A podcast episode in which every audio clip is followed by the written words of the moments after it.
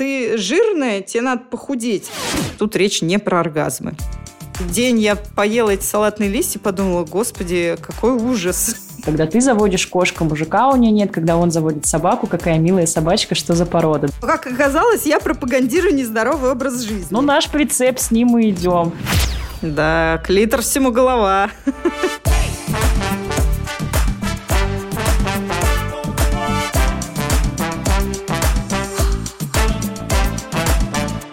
Привет, на связи Настя Кириченко, это второй сезон подкаста «Коротко и по телу». Здесь мы говорим о том, как работать с телом и любить свое дело. В этом сезоне я пригласила людей, чьи истории, по моему мнению, важно слышать, чтобы почувствовать поддержку на пути к здоровым отношениям с телом. Наши гости проактивные, вдохновляющие, смелые, но одновременно такие же уязвимые со своим багажом знаний. Что помогло им, а что так и не получилось? Как те, на кого смотрят тысячи, выстраивают отношения с собой и со своим телом? Удается ли любить себя в самые разные отрезки времени? Давайте узнавать вместе.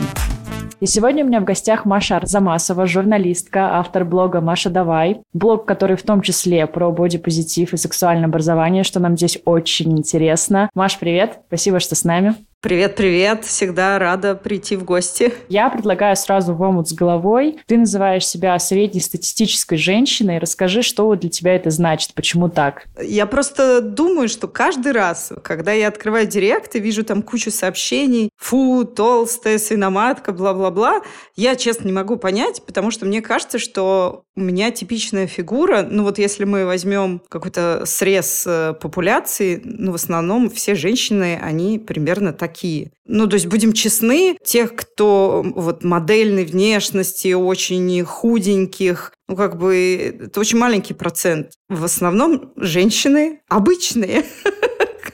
Просто обычные женщины, у которых есть животики, у которых есть бока, есть целлюлит, и по мне это абсолютно нормально. Но почему-то вот это большинство э, регулярно гнобят. Я не понимаю, что-то с нами случилось не так. Поэтому я говорю, что я обычная женщина, точно такая же, как все. И те женщины, которые мне часто пишут гадости, если открыть их профиль и посмотреть на их фотографии, ну, они точно такие же, как я. Абсолютно. И я собственно, и хочу сказать, что посмотрите, вот мы такие обыкновенные, что в этом плохого такого? Ну а что плохого? Почему-то же вот э, пишут, почему-то же не любят блогеров, которые пропагандируют э, бодипозитив и здоровые отношения к себе и к другим. Ты знаешь, тоже такое слово пропагандируют. Не то чтобы что я что-то пропагандировала, я вообще изначально показывала просто свою жизнь. Это вроде как блог про меня. Но, как оказалось, я пропагандирую нездоровый образ жизни. ну, то есть я живу свою жизнь,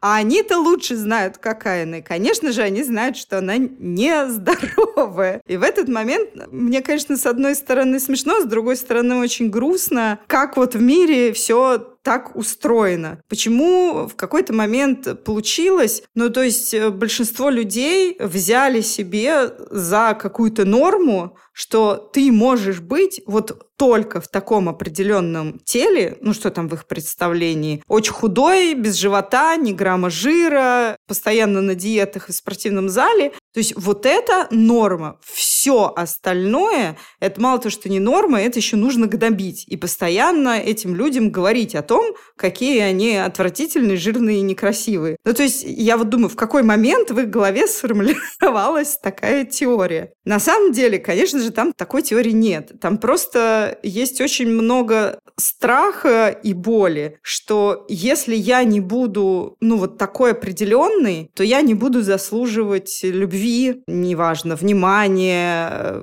каких-то там отношений, еще чего-то. Э, вот в этой парадигме из нее очень тяжело выйти. Потому что когда ты видишь тех людей, которые из нее вышли, это доставляет тебе, конечно, много боли. Ты-то не можешь себе признаться, что, ну, вообще-то любви, внимания и всего прочего заслуживают абсолютно любые люди нету каких-то параметров, вот что будешь такой, и все будет у тебя хорошо. Тоже большая иллюзия. Я знаю очень много женщин, которые стремились к этим параметрам и что только не делали, включая пластические операции, вот как бы стали, а счастье-то не пришло. Ну, потому что, будем честны, оно не в этом. А правильно я тебя слышу, что, на твой взгляд, если закрыть вот эти психологические вопросы, страхи быть отверженной, нелюбимой, и вот, вот это все проработать, понять себя лучше, то вот это стремление, бесконечная погоня за какой-то идеальной формой может отойти на второй план. Ну, конечно, здесь наши травмы какие-то говорят. У каждого они могут быть свои. У кого-то в детстве мама постоянно говорила, что ты столько жрешь, будешь толстый, никто тебя не будет любить. Над кем-то смеялись в раздевалке подруги, типа «фу, жирная, жирная, жирная». И мы по-разному зарабатываем свои травмы. Важно в взрослом возрасте их осознавать, понимать, что ну, вообще-то они мешают нам жить. Ну ладно тебе, ты еще вот эту злость, которая есть в тебе, ты, ты же ее как-то и вовне распространяешь. Я не представляю, что если у тебя всю жизнь хорошо, чтобы ты сидел и незнакомым людям, вообще незнакомым людям строчил в директ «фу, жирная свиноматка». Ну, честное слово. Давай топ-3 э, самых частых комментариев твою сторону? Ну, колхозница, посмотрите на себя. Я рассказывала, как я ходила на свидание. И мне сказали, что, господи, придумывает истории про свидание. Кто с такой жирной на свидание ходить будет? Ну, то есть люди в каком-то своем живут в таком параллельном мире, где на свидание ходят только с женщинами определенного типа сложения, а с другими не ходят на свидание. Ты понимаешь, это все к тому, что я не из категории, ну, то есть э, есть женщины очень полные, там, я не вешу 150 килограмм. Я, опять же, абсолютный срез нормальной женщины, такой же, как все. Ну, то есть вот, э, которая ведет нормальную жизнь, активную, там, ходит, занимается спортом, туда-сюда, нормально питается. Я не то чтобы каждый день ем картошку фри с бургерами. Ну, как все. Но вот это, так будем сказать, э, в моем понимании норма, она хейтится. Вот это вот, я считаю, как бы совсем не очень нормально. О чем это для тебя говорит? Вот что происходит? Почему так? Ну, это говорит о том, что, к сожалению, у нас э, психологически далеко не самое здоровое общество. И э, это вопрос не в том, что все ужасные, плохие. Вопрос в том, что скорее многим людям нужна помощь, и опять же, ну, больше всего им нужна любовь, теплота и понимание, чего, наверное, им не хватает. Потому что, опять же, когда твоя жизнь наполнена любовью, вряд ли ты будешь транслировать э, ну, вокруг ненависть. Ну, как бы мы транслируем то, чем мы наполнены. Это логично. Ну а встанет какая-нибудь, какой-нибудь человек, неважно какого пола, и скажет, да будьте вы люби- любыми. Но зачем мне это показывать? Зачем я должен это видеть? Вот что ты ему ответишь? Ну, ты же часть социума, ну, ты же не можешь, э, как это... Вот мне нравятся только такие люди, пусть они только будут на улицу выходить. Я как-то вспоминаю, у нас был такой в истории, когда кому-то евреи не понравились, их в печках решили сжечь. Ну, ну ребят, это... Да, кстати, было такое, я тоже припоминаю, да. Ну, то есть ты что, будешь э, при входе на пляж ставить таблички? Если ты весишь больше 50 килограмм, тебе на пляж нельзя. И потом ты можешь фильтровать э, свой информационный поток. Не нравится тебе человек выглядящий, ну зачем на него смотреть? Ну, подпишись в Инстаграме на тех, кто нравится. Не нравятся те передачи по телевизору и людей, которые там показывают, ну выключи, ты же можешь это сделать, это в твоих силах. Но тут вот другая сторона. Смотри, вот огородиться этот человек с вот таким мышлением, Короче, оставит он себе социум, в котором все красивые, счастливые и так далее. И потом, выходя на улицу, увидев обычных среднестатистических людей, он начнет вот так вот э, реагировать, страдать, что мир не идеален и вообще почему я это вижу. А насколько я слышу, ты наоборот говоришь о том, что нужно показывать, что тела разные, что девушки разные. А как тогда? Где вот эта середина? Ну, в том-то и дело. В реальной жизни люди разные. То есть он, когда выходит на улицу, он же не подходит к людям, которые в его понимании некрасивые, и не говорит, что ты что-то по улице идешь и оскорбляешь э, мои взгляды. Но почему-то, если он таких людей видит в информационном пространстве, то он считает это ненормальным. Опять же, сложилось, э, ну, исторически, что у нас в информационном пространстве присутствовали люди определенного типажа. Ну, то есть э, в кино снимали определенных э, людей с определенными фигурами, в журналах их снимали. То есть нам казалось, чтобы вот попасть в какое-то информационное пространство, надо соответствовать каким-то критериям.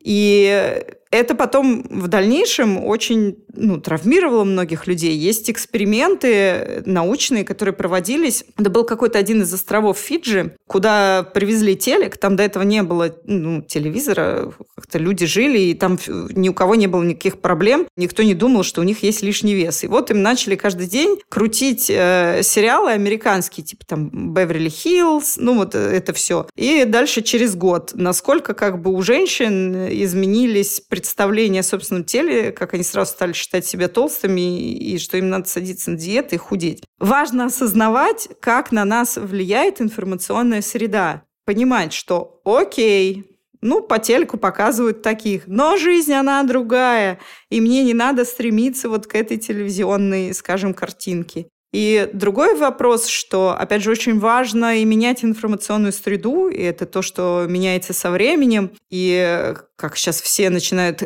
хейтить бодипозитивные рекламы. Ну, то есть, если раньше в рекламе снимали очень худых девушек, то у меня, например, тоже вопрос. Знаешь, когда я хочу себе купить нижнее белье, я, конечно, вижу, как оно сидит на этой худой модели. Прекрасно, все замечательно. Но я хочу понять, как оно будет сидеть на мне, женщине моего типажа. И я хочу посмотреть разных э, женщин, потому что тогда я буду понимать, что такое белье может надеть любая, и более еще того, разных возрастов. Это представь, пока ты молодой молодой, ты еще там как-то с фигурой, а когда тебе э, за 50, то, то что тогда вообще из дома, что ли, не выходить? И мне нравится такая репрезентативность. Ну, как бы я посмотрела, вот все, все разные ходят, белье надевают, там одежду разную, класс. То есть себе тоже куплю. И это то, что начинает меняться, ну, на Западе уж э, точно. У нас пока еще как бы шатка-валка, все сопротивляются. Но просто это надо понимать, что никто не хочет оскорбить ваши взоры. Это скорее про то, что точно так же, как когда вы на улицу выходите, ну вы же не оскорбляетесь. Ну, я вот, э, мы уже периодически обсуждаем вот этот вопрос, э, что манекены и модели разных размеров позволяют всем людям понять, подойдет, например, это белье или подойдет эта футболка, это спортивная одежда. Но есть сторона оппозиции, которые говорят о том, что такие модели и такие рекламы, они, используя снова это слово, пропагандируют лень, ожирение, неухоженность. Неухоженность это еще в разных других аспектах. Вот что ты здесь скажешь? Ну, то есть, мол, вы показываете такое, и наши дети, не, им будет не к чему стремиться. Вот они вот будут такими, какие они есть. Я сейчас сразу скажу, что я полностью понимаю тебя, и я на твоей стороне, но мы должны это раскрыть с этой стороны сто процентов. А, ну, во-первых, давайте начнем с того, честно признаемся себе, э, когда вы пишете каким-то людям, что вы пропагандируете нездоровый образ жизни, вы клали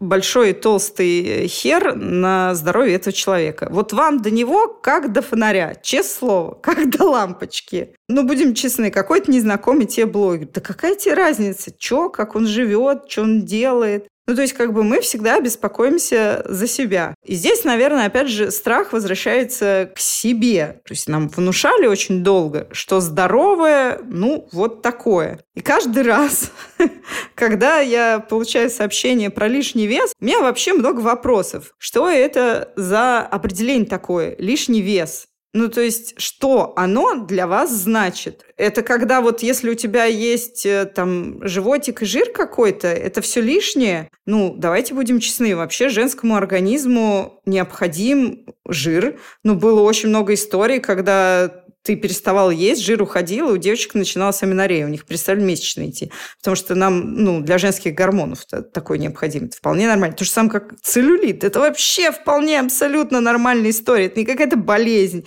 Это чисто маркетинговая история. А где грань? Здоровая, нездоровая, нормальная, ненормальная? Вот где ты ее видишь? Так в том-то и дело, что каждый должен заниматься своим здоровьем сам. Когда мне пишут, что вы нездоровая, ну вот люди что, как это, с, э, анализы мои, что ли, видели?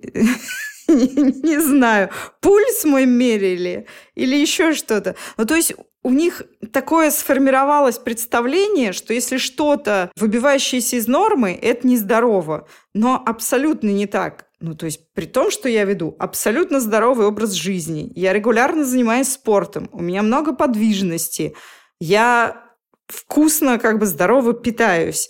но вот мой тип фигуры такой, и я не хочу при этом изнурять себя диетами и какими-то адскими тренировками, чтобы ну, приобрести определенные формы. То есть как бы можно, но вопрос, зачем нужно? Для чего? Я себя абсолютно нормально ощущаю в этом теле. Я хожу в походы, в трекинге, у меня есть восхождение в горах. Как бы я не страдаю одышками, я не курю. Ну, то есть в каком месте я не здорова? У меня всегда вопрос. То есть вы себе что-то придумали, в этой голове и проектируете это на других. Но это абсолютно ваша какая-то параллельная реальность, которая не имеет ничего общего с человеком. А потом, давайте честно, вот если бы вы действительно так пеклись о чем-то здоровье, то как вы думаете, фраза «ты жирная, тебе надо похудеть», она вообще как-то при этом тебе действительно поможет? Ну, то есть мы берем, например, действительно человек с очень избыточным весом, весит 150 килограмм, ему правда тяжело, там одышка, прочее. Значит, и вот вы ему такой, ты жирный, тебе надо похудеть, это нездорово. Вот он такой, спасибо, а я в зеркало себя не видел. Ну, то есть, когда ты беспокоишься о здоровье, ты, наверное, по-другому подходишь к человеку. Или вообще не подходишь. И это тоже будет забота о нем и его ментальном здоровье. Да, ну то есть ты же можешь интересоваться, типа, что случилось в твоей жизни, почему ты так часто стал заедать. Ну, то есть есть разные причины того, почему мы перебираем по калориям. Ну, например, опять же, смотрите, если у человека депрессия, и он ее заедает, наверное, в этот момент похудение не будет для него решением проблемы, потому что депрессия это никуда не денется. То есть ему нужно сначала справляться с депрессией, а дальше, как бы уже решив этот вопрос, э, заниматься своим весом. То есть в данном случае диета и похудение для него не выход из сложившейся ситуации. Это если мы возвращаемся к заботе о здоровье. То есть поймите, что люди, которые я якобы заботятся о здоровье, они вообще, ну, то есть им до лампочки, до фонаря на ваше здоровье. У них там свой какой-то конструкт, параллельный мир. И опять же, переживают за детей, что если мы им будем навязывать э, такой образ жизни, они вот ничего не будут делать. А как вам кажется, когда вы детям э, говорите, хватит жрать, ты будешь толстый, никто тебя не будет любить. Вот это забота о здоровье ребенка. Ну, то есть вы как бы растите уже товарища с психологической травмой. Очень классная забота о его здоровье. Прям супер.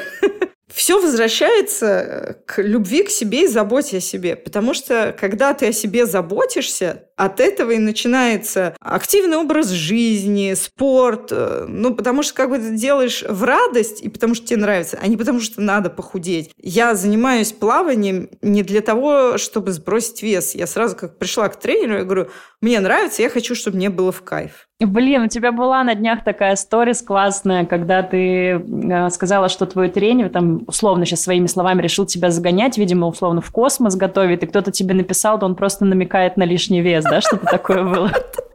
Да, у меня тренер, он сам ватерполист, и он периодически в плавании добавляет э, ну, нагрузки, когда надо с мячом, ну, такие тяжелые. И я сняла и сказала, что Женек хочет сделать из меня ватерполистку. А мне написали, ну, он просто намекает, что у вас лишний вес. Я такая думаю, а то есть, когда люди типа вот с этим нормальным весом занимаются тренировками, они что делают? Спокойный шаг на месте или что?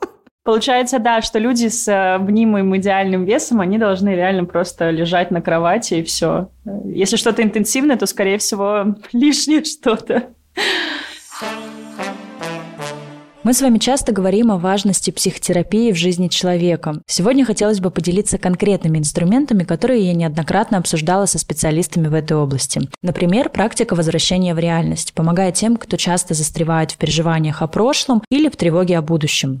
Задание звучит так. Начните перечислять все предметы, на которые падает ваш взгляд. Не анализируйте, не подбирайте слов «вижу стол», «говорю стол». После небольшой паузы переходите к заданию номер два. Перечисляйте все, что чувствуете в теле. Можно озвучивать рандомно, а можно сканировать тело снизу вверх. Отвлеклись, улыбнитесь и продолжайте снова. Такие две, на первый взгляд, простые практики дают порой очень ощутимые результаты. Если вы чувствуете, что нуждаетесь в подобных инструментах и хотите подбирать их под себя вместе с квалифицированным специалистом, рекомендую партнера и друга моего подкаста платформу онлайн-психотерапии Zigmund Online. На сегодняшний день это самый технологичный сервис психотерапии на рынке. В нем более тысячи квалифицированных психологов. Отбор на платформу проходит только один из десяти. Уникальный алгоритм подберет психолога так, чтобы он отвечал именно вашему запросу. Но по промокоду коротко 15 15 английскими буквами без пробелов, вы получаете скидку 15% на первую сессию. Все ссылки в описании. Погнали дальше. Слушай, возвращаясь к здоровому, нездоровому, ты привела классный пример, что человек, что если вы заботитесь о здоровье человека, вы ему не скажете человеку там 150 килограмм, ты жирный. А что, если этот человек показывает в блоге, как ему классно быть в этом весе 150, и вот говорит, что отстаньте все от себя, будьте такими, какие вы есть и так далее. Вот как с таким? Как ты к такому относишься? А у меня тогда вопрос, а что вас так триггерит э, жизнь чужого человека? Мне кажется, вообще в первую очередь надо задаваться вопросами к себе. Когда тебя что-то очень сильно задевает, это повод порефлексировать, потому что это про тебя. Вообще этот человек не имеет никакого отношения. И то, как он живет, и то, какая его жизнь, вот что тебя-то стригерило? Почему этот человек не может быть счастливым? Вот он сейчас обрел, у него сейчас такой период, он обрел себя в этом. Почему ты ему запрещаешь э, вести ту жизнь, которую он хочет? Я не знаю. Опять же, какому-то желанию навязать всем определенный образ. Мне кажется, разберись с тем, что хочешь ты, и вот следуй там своим историям. Остальные люди, зачем им что-то навязывать? Сейчас у него такой период, потом у него будет другой период. Вообще интересно наблюдать, как люди как-то со временем э, они меняются, как-то у них бывает меняются взгляды. Опять же, это больше про поддержку, учитывая то, сколько этому человеку приходится выслушивать всяких гадостей, ну вот добавлять еще одну, ну как-то совсем в этом случае. Класс, человек нашел себя. Кстати, про поменяться. Ты говорила, что ты не блокируешь тех, кто пишет тебе негативные комментарии, и ты, наоборот, стремишься, ну, условно, ты говоришь, что эти люди порой меняют свои взгляды, свое мнение. Это правда? Вот расскажи про это, пожалуйста. Изначально, когда что-то пишут гадости, я, конечно, первый раз не блокирую. Я, потому что всегда верю в хорошее. У меня есть очень много историй, когда мне писали сообщения, что, знаете, Маша, когда я впервые вас увидела, ну, просто просто меня вы настолько бесили, я просто представить себе не могла, что вот эта вот жирная женщина, ей тут на вас всех наплевать, показывает себя в купальнике и какой-то ужас. Мне хватало только ума вам гадости не писать. И тот путь, который я прошла, как бы в какой-то момент я поняла, что это вообще не про вас, а это про меня. И э, что мне с этим нужно разбираться. И как бы спасибо вам, что вы изменили мои представления. Поэтому у меня всегда есть надежда, что люди изменятся. Ну, то есть я блокирую тех, кто уже совсем, бывает, переходит какие-то черты. Ты говорила про травмы, про то, что мы часто сами своими комментариями своих, своих детей э, травмируем. А что, если вот встанет девушка сейчас скажет, да я вообще не травмированная, но просто мне некомфортно в моем теле, я хочу быть лучше. И поэтому я не хочу смотреть на людей с условным лишним весом, поэтому я хочу заниматься интенсивно и т.д. и т.п. Вот как будем комментировать? Так нет никакой проблемы, чтобы я хочу заниматься, я хочу, мне комфортно с лишним весом, пожалуйста, супер, классно, ну, то есть э, тренируйтесь, э, там, что у вас еще с этим связано. Но э, здесь лишнее, что я не хочу видеть людей с лишним весом. Опять же, вы не можете изолировать людей, которые вам не нравятся, из этого мира. Они в нем присутствуют. И это очень важно понимать, что мир разнообразен. В нем есть разные люди. Это вопрос про принятие. Я живу ту жизнь, которую я хочу, и при этом тогда я разрешаю, ну, логично, остальным жить ту жизнь, которую они хотят. Почему все должны делать так же, как я? Ну, как-то странно будет. Угу. Мне кажется, прекрасно, что мы разные. Мы в этот момент все составляем прекрасное разнообразие этого мира. Было бы, наверное, скучно, если бы в нем была только гречка. Или все были прям один как один, как Анджелина Джоли. Ну, совсем было бы скучно. Интересно, говорили еще с тобой мы сегодня про комментарии, и один из них был про то, что если ты толстая, то никак это тебя ни на какие свидания не приведет. И я вообще часто вижу вот эту связку внешности и замужества и так далее. Почему вот у нас в обществе считается, что наличие мужчины стало определять, красивые мы, счастливые мы, полноценные мы или нет? Вот что это вообще? Ну, это тоже одно из грустных наследий патриархального мира, где девочки с детства внушают не то, что ты можешь быть разной, ты можешь добиваться там, карьерных высот, можешь э, сделать семью, а можешь э, кататься по миру. Ну, никто так не говорит. У нас у всех, значит, есть всего один путь. Значит, найти мужа, и очень важно, чтобы богатого, mm-hmm. родить детей, и будет счастье. Ну, как будто других вариантов вариантов нет. И в этой парадигме найти богатого мужа получается, что единственный твой арсенал, твое оружие твой внешний вид и красота. И что для этого ты должна быть, собственно, определенного типажа, телосложения, худой. И вот э, помимо этого еще куча там косметологических э, всяких штук. Я до сих пор не понимаю, зачем все колят губы, хоть убейте. Но почему-то кто-то когда-то сказал, что это красиво и сексуально.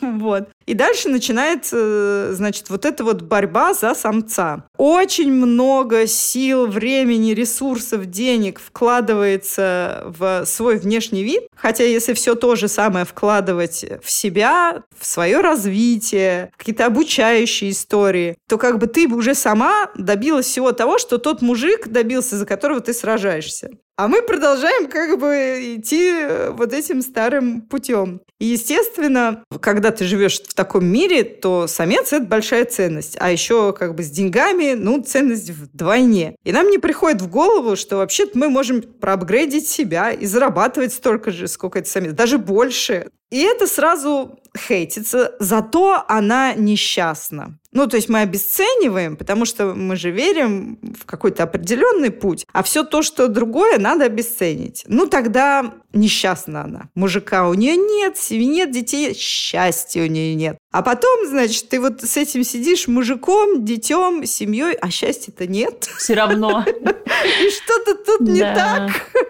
И это как бы зачастую бывает тот момент, когда, ну, э, женщина начинает задумываться, что не так, и что-то менять. Ну, собственно, рефлексировать, и как бы с этого начинается часто путь перемен. Но задумываются далеко не все. Кому-то проще по-прежнему хейтить и обесценивать всех вокруг. Это не отрицает того, что абсолютно как бы можно быть очень счастливой с семьей, с детьми, вот прям, ну, твое вообще. Но бывает и по-другому. Опять, мы все разные. А кому-то нравится, я не знаю, построить э, лодку и под парусами пересекать Атлантический океан для кого-то это счастье. Но почему мы отказываем человеку в этой возможности и навязываем ему всегда вот определенное? А муж-то где? А дети-то где? Про патриархат это тоже, вот про, про то, о чем ты сейчас говорила, тоже у тебя классный рилс был.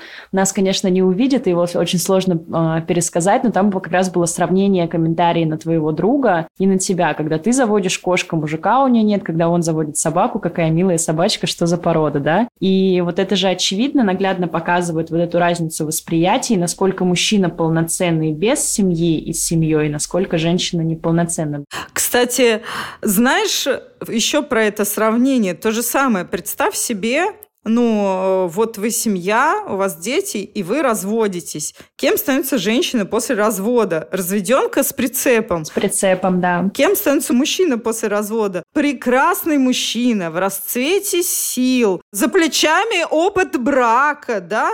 А женщина все. То же самое, как в нашем обществе. Разведенный мужчина довольно быстро находит себе новую женщину, а вот э, разведенная женщина с детьми, это поди еще пробейся на этом рынке. Ну, то есть, э, ребят, все далеко не так э, равноправно и равноценно у нас. Ты вот говоришь, не обязательно иметь идеальную фигуру. А что обязательно? Вот на твой взгляд, человек, который говорит о том, что это не обязательно. Давай порассказываем, что, что можно, что нужно действительно. Мне кажется, обязательно работать над самопринятием.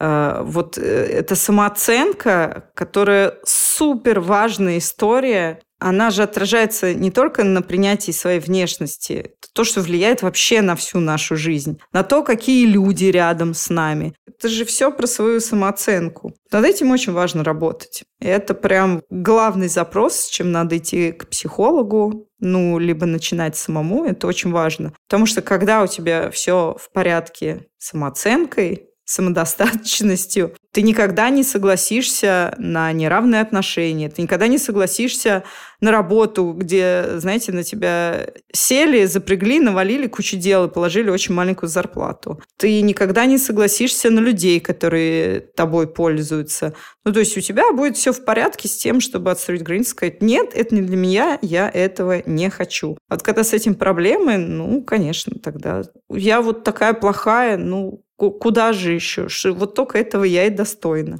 И опять же, это ну, к своей внешности, к принятию, что очень четкое осознание, например, да, я живу в мире, где в информационном пространстве транслируются определенные тела. И это абсолютно нормально, что я хочу себя с ними сравнивать. И зачастую чувствую себя не очень. То есть я смотрю в зеркало, и я понимаю, что я не такая. Ну, то есть это нормально. Но в этот момент я выбираю не загоняться, ну, типа не подгонять себя под этот идеал, а понимать, что я — это я. И я абсолютно как бы счастлива в том, какая я и какой образ жизни я веду. Ты говоришь много про внешность, транслируешь такое отношение к себе доброе, такую заботу. У тебя это soft skill, это какие-то базовые настройки или это то, что ты в себе взращивала? Вот это интересно, что мне повезло, у меня как-то это был дефолтом. То есть я никогда не страдала по поводу своей внешности. Но тебе что, социальные медиа никак не повлияли, вот эти все? Слушай, я как-то пыталась анализировать. Еще в школе я помню, как э, на выпускной там, когда все мои подружки худели и падали в голодные обмороки, чтобы э, влезть в платье, я помню, кажется, я пыталась сидеть на диете раз, и день я поела эти салатные листья, подумала, господи, какой ужас.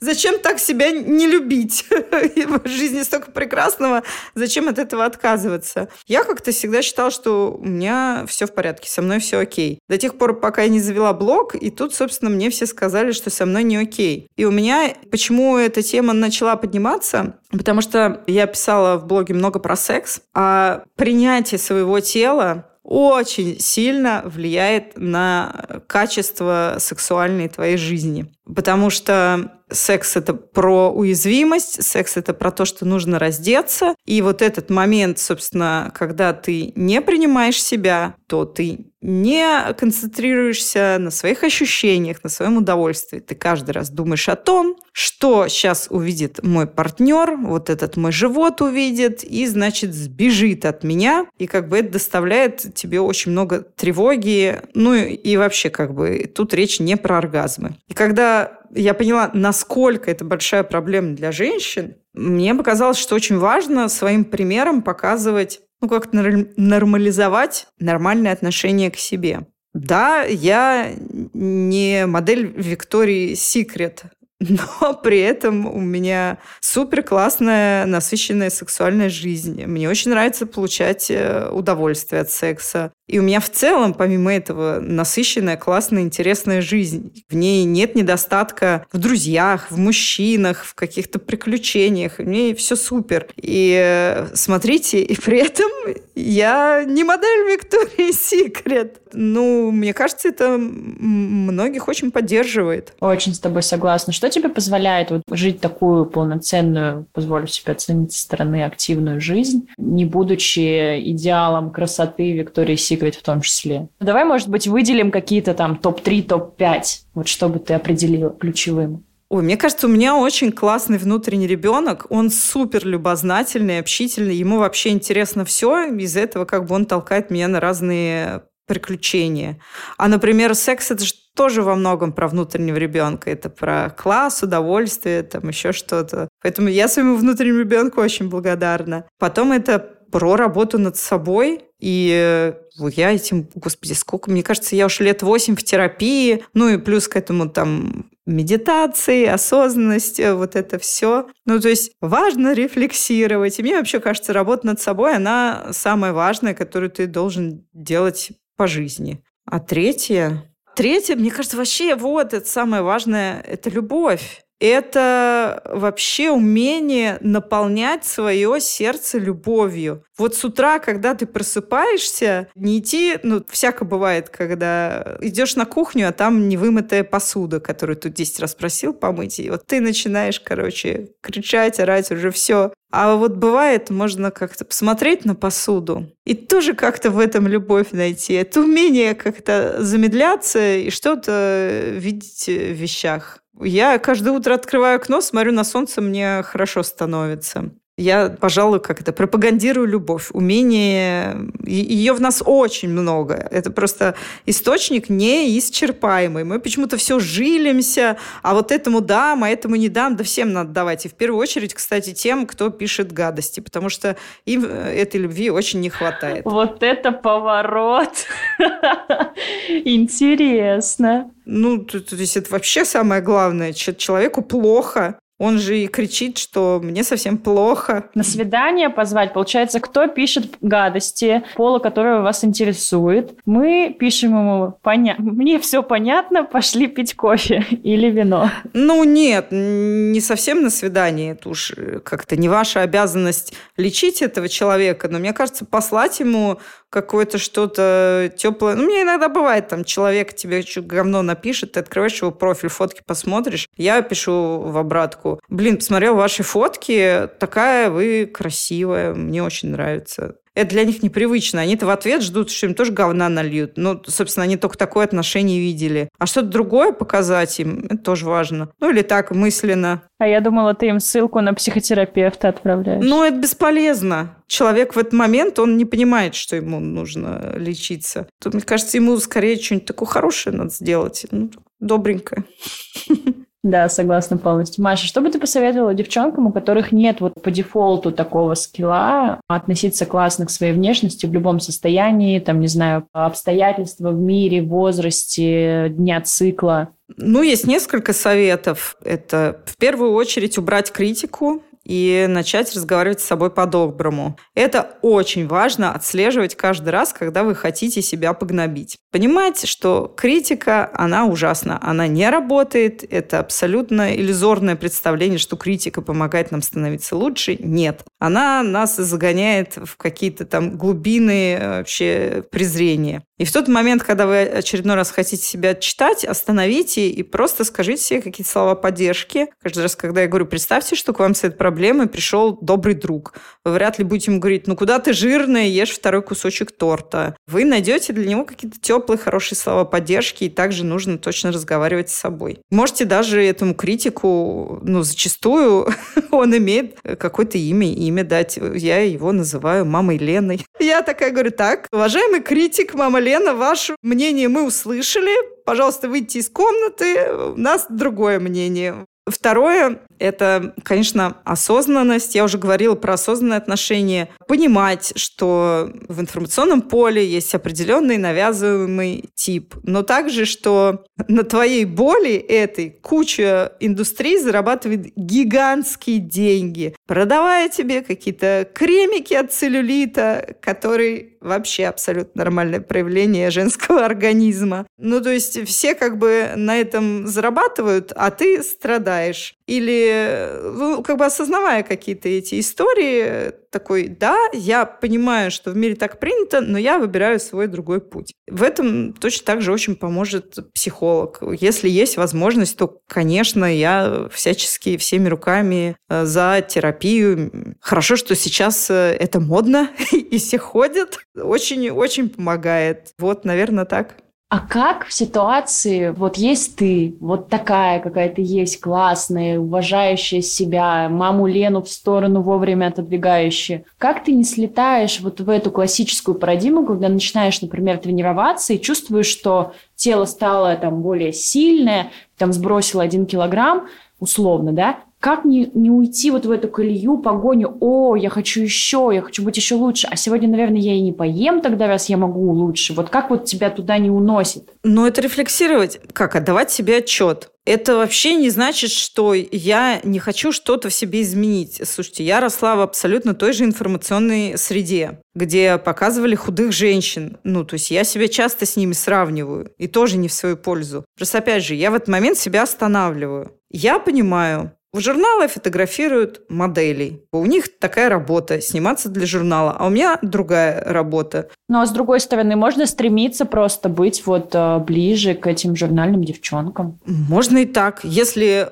в этот момент э, это вам доставляет э, кучу радости и всего прочего. Ну, по крайней мере, слушайте, спорт – это очень классная история. Я всегда всеми руками и ногами за спорт, потому что это эндорфины, это ну, э, как это, не профессиональный спорт, который калечит, а именно вот тот, который тебе в радость. И опять же, когда спорт для того, чтобы похудеть, и вот эти все изнурения, ну, я себе не могу представить, чтобы это было в этот момент в радость. А вот когда ты выбираешь то, что тебе нравится, и каждый раз там бежишь на тренировку, типа, ура, я так каждый раз в бассейн иду. Мне очень нравятся командные виды спорта. Я бы с удовольствием играла там в баскетбол или в волейбол. Просто для этого нужно собирать людей, с этим всегда сложнее.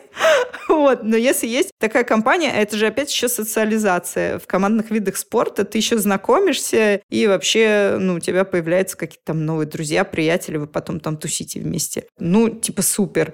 А про диету у меня немного другое отношение. Я считаю, что абсолютно все диеты, ну, это психологически доказано, они, как бы, это история про РПП, расстройство пищевого поведения. Как только ты себя в чем-то ограничиваешь, ну, в этом нет ничего хорошего потому что тогда у тебя начинаются срывы. Опять же, когда ты начинаешь понимать заботу о себе, ты и выбираешь другие продукты, и ешь совершенно по качеству там как бы другую еду. Например, я в какой-то момент сладкое стало есть меньше, а потом, когда ты от него отвыкаешь, ну, мне теперь вообще оно сладко. Я его не люблю, мне очень сладко. Я люблю десерты, которые не сладкие.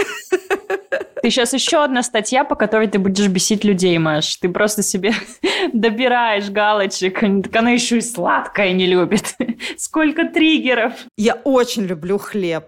Очень. Хлеб прям он такой вкусный. А еще когда с хрустящей корочкой. Ну, я же не отказываю себе в хлебе. Вот э, хлеб нельзя есть. Нет, я его ем, просто я его ем на завтрак в первой половине дня. Опять же, я себя не ограничиваю, я не буду на ночь бутеры сжать. А с утра класс делаю себе там бутер с семгой, яйца, авокадо какие-то кладу. Очень вкусно. И в этом моменте как бы я себя не ограничиваю. Потому что если бы я убрала хлеб из своего рациона, я бы была очень несчастным человеком. Я его очень люблю. Ой, ну это прям очень искренне было. Я тебе верю, Маш верю. Точно любишь. У вас точно взаимно, у вас любовь.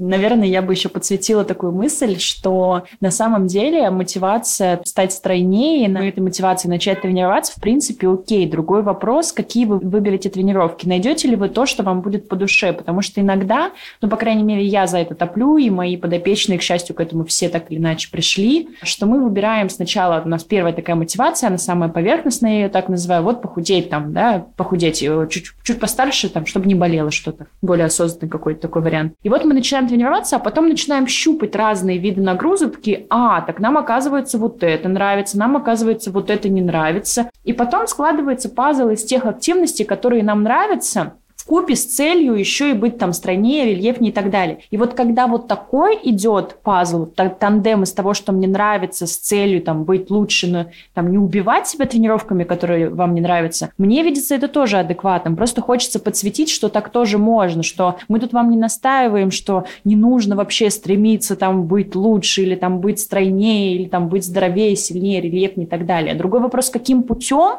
и насколько вы калечите себя, насколько вы чувствуете или не чувствуете чувствуете себя счастливыми. Согласны со мной? Конечно. Мне вообще кажется, что важно пробовать разное и смотреть, что тебе нравится. Потому что я помню когда-то в универе, когда я заставлял себя бегать, я три месяца каждый день выходил бегать, ну, типа, чтобы похудеть. Я ненавидела бег. Ну, то есть я реально себя заставлял, мне ничего не нравилось. И только потом такой ты со временем, когда ты думаешь, зачем я делаю то, что мне не нравится? Ну, столько видов спорта, надо попробовать. Наверняка есть тот, который мне понравится. Я очень люблю плавание, и я обожаю ходить в бассейн. То есть вот в басик я каждый раз такая, ура, я иду в басик. Но это же совсем другое, не то, что, блин, это тренировка. Даже, например, я зал не люблю. Вот эти все снаряды, подходы, мне вообще не интересно абсолютно. То есть не мой формат. Я себя и не заставляю. Да, кому-то нравится тот же бег пресловутый, про который многие, вот, ну вот мы сейчас его да, обсуждали, кому-то нравится тот самый бег, и он понимает, что он от этого и выносливее становится, и калории тратит, и не, не уйдет там в плюс, потому что кто-то же занимается спортом не чтобы похудеть, а чтобы, например, просто быть в том же весе, в том же виде, там, чувствовать себя, жить долго и так далее. Ой, а хочешь прикол? Слушала э, тоже исследование. Ученых все подсчитано. В общем, там есть в процентном соотношении, сколько мы тратим день калорий на что. На самом деле вот эти все нагрузки по спорту, туда не так много калорий уходит. То есть ты можешь там убиться, на, особенно вот какой-нибудь велик крутить, педали там вообще. Ты в целом не так э, много калорий сожрешь, это там будет всего лишь 10% от твоей дневной активности. А намного эффективнее у нас есть вот такая каждодневная рутина. Ну, там мы идем на работу, готовим там обед, убираемся в квартире, там что-то делаем. Вот на этом мы расходуем куда больше калорий. И если увеличивать эти движения, то это намного полезнее. Вот если... Что я делаю здесь? Ну, в Барселоне это очень удобно из-за погоды, скажем. И вместо того, чтобы поехать на метро, я иду пешком. Вот это классно. И город, гулять, погода хорошая, мне все нравится. Но, опять же, это делаю, потому что мне нравится. Если бы мне это доставляло какой-то дискомфорт, я бы так не делала. Да, понимаю. Но бытовая активность – это крайне важно. Все равно, специалист по движению и человек из wellness, скажу, что она не заменяет тренировочные процессы, где мы работаем там с опорно-двигательным аппаратом, с мышцами, но бытовая активность – это крайне важно. И, например, я помню про бытовую активность, когда началась война в Израиле, я последние там полтора года жила, и я понимала, что я очень хочу походить, но мне не было такой возможности, и я просто начала мыть окна. Я мыла окна, и я чувствовала, как я потею, как, мне, как я трачу свою вот эту вот бытовую активность. Я так упахалась за три окна, поэтому если вы не знаете, какую бытовую активность придумать, придумать, их масса. Пишите, мы вам подскажем. Их гораздо больше. Это, кстати, к вопросу, что ненавижу мыть посуду. Знаешь, как если э, в буддизме есть, а представьте, что вы умываете лицо Будды, и как-то совсем по-другому все получается, знаешь? О боже, как это мило! Я никогда не слышала такого. Да, и такое, я увеличиваю свою бытовую активность. Я, мне даже нравится этот порядок наводить. Я тут периодически разбираю какие-то свои ящики. Ну, что-то в этом тоже медитативное нахожу. Да, Еще я гладить очень люблю. Кайф. Да, кстати, многие говорят, что это классная медитация. У кого-то посуду, у кого-то глажка, да. Слушай, напоследок хочу еще одну тему быстренько с тобой обсудить. Э, собственно, мы про нее так вскользь. А, про секс, про свет. Ты, по-моему, с этого и начала, насколько я помню. Вот, понятно, мы сейчас разобрали, зачем говорить о внешности, о том, что она бывает разная, показывать разные тела.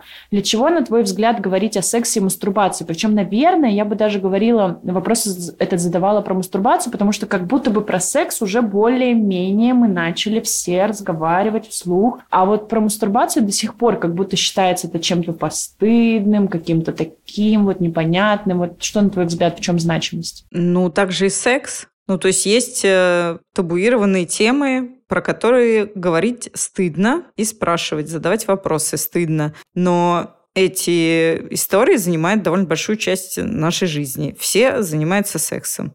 Ну, почти все, окей. И подразумевается, что мы дефолтом должны все знать, что, как делать, как, как взаимодействует с партнером и прочее. Кому задать эти вопросы? Если есть какие-то темы, которые мы абсолютно нормально обсуждаем, какие-то маркетинговые стратегии, ты можешь у любого спросить там, а почему про секс нельзя спросить? И мне хочется, чтобы у людей было более, ну, нормальное к этому отношение. В этом нет ничего стыдного, это как большая часть жизни, мы все этим занимаемся, это нормально.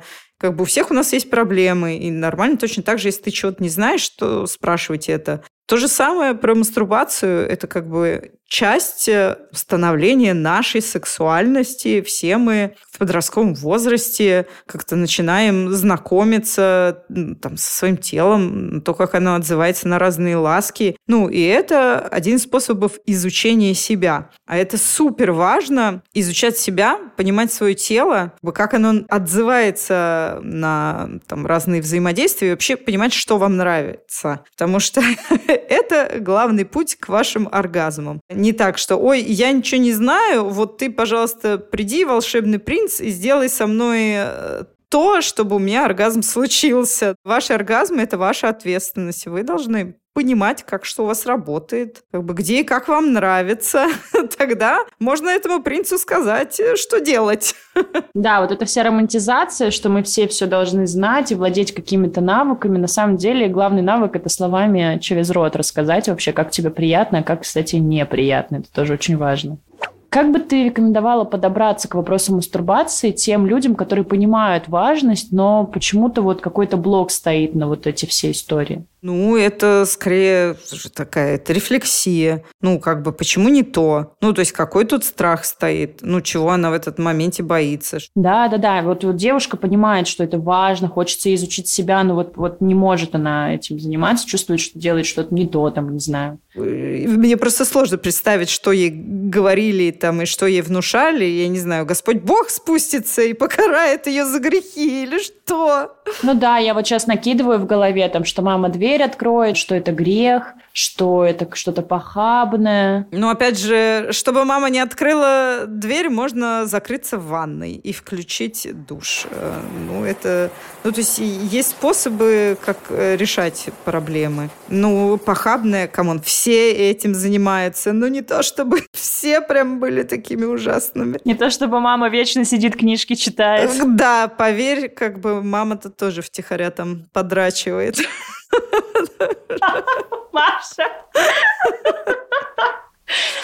Ой, блин, класс. Слушай, про... Я заканчиваю эту тему, но тем не менее не могу не спросить. Ты много говоришь про игрушки, про какие-то вспомогательные инструменты. Многие боятся, что мастурбируя с игрушками, потом с партнером не получится получать такое же удовольствие. Вот как э, уберечь от этих страхов? А вот у меня такой вопрос, я все время каждый раз. А до этого они только с партнером мастурбировали? Ну, ну, пальцами, руками. Ну, ну не ну, игрушками, ну, игрушки-то мощнее Ты знаешь, зачастую. сколько пальцами, руками, мне кажется, это вообще единичный случай. Я с детства душем мастурбировала, ну, струей воды под напором. Ну, как бы да, не то, да, чтобы да. это то, что партнер э, может повторить, но... Я уже вижу, как твой партнер с душевой тебе подходит и говорит, я знаю, как тебе нравится. Ты понимаешь, я каждый раз, мы так концентрируемся в своем сексе не на себе, а типа, а будет ли партнеру удобно? Ну, come on, это вопрос пробуждения э, своей сексуальности чем бы ты клитор не теребил, он отзывается на разные стимуляции. Это не то, что он будет отзываться только на струю воды или только на игрушку. Если партнер при этом будет теребить его пальцами и языком, он тоже будет отзываться. Вау, какая классная новость! Поэтому в этом плане, наоборот, игрушки — это прикольная история, что это скорее про пробуждение твоих э, чувствительных эрогенных э, зон. Угу. Потому что с помощью, например, вибраций тебе их легче пробудить. А когда ты пробудил, они уже, знаешь, чем не по три, там все нормально отзывается. Прикольно, кстати, про пробуждение, что, возможно, это, наоборот, позволит немножко оживить там и рецепторы и так далее. Это же очень логично, физиологично. Так зону G, собственно, ты пробуждаешь. Ну, чтобы вот от э, проникновения получать оргазмы. Угу. Потому что зона G – это ну, изнанка клитор. Ты как бы тоже клитор, но изнутри пытаешься внутри достать и э, там его потеребить. И с помощью вибрации это намного проще делать, чем с помощью партнера. Вот так. А потом, как бы, когда ты пробудила, она отлично уже стреляет, как бы, и от пальцев партнера, и от члена партнера, от всего. Что там вы будете использовать, это уже ваша история. Все, записываем и идем практиковать. Последний вопрос, а точнее фраза, я прошу всегда гостей ее продолжить. Маша, твоя очередь. Чтобы любить свое тело, нужно Чтобы любить свое тело, надо уметь э, наполнять свое сердце любовью. Спасибо тебе большое за разговор, за искренность, за твоего внутреннего ребенка, за клитор, о котором мы успели тоже поговорить. За все. Да, клитор всему голова. Я уже вижу, как наш Алексей, который нам монтирует, он это выносит просто в первую, в тизер. Сегодня мы говорили с Машей Арзамасовой. Отправляйте этот выпуск тем, кому желаете добра. И помните, тело красивое, когда здоровое и любимое. Пока-пока.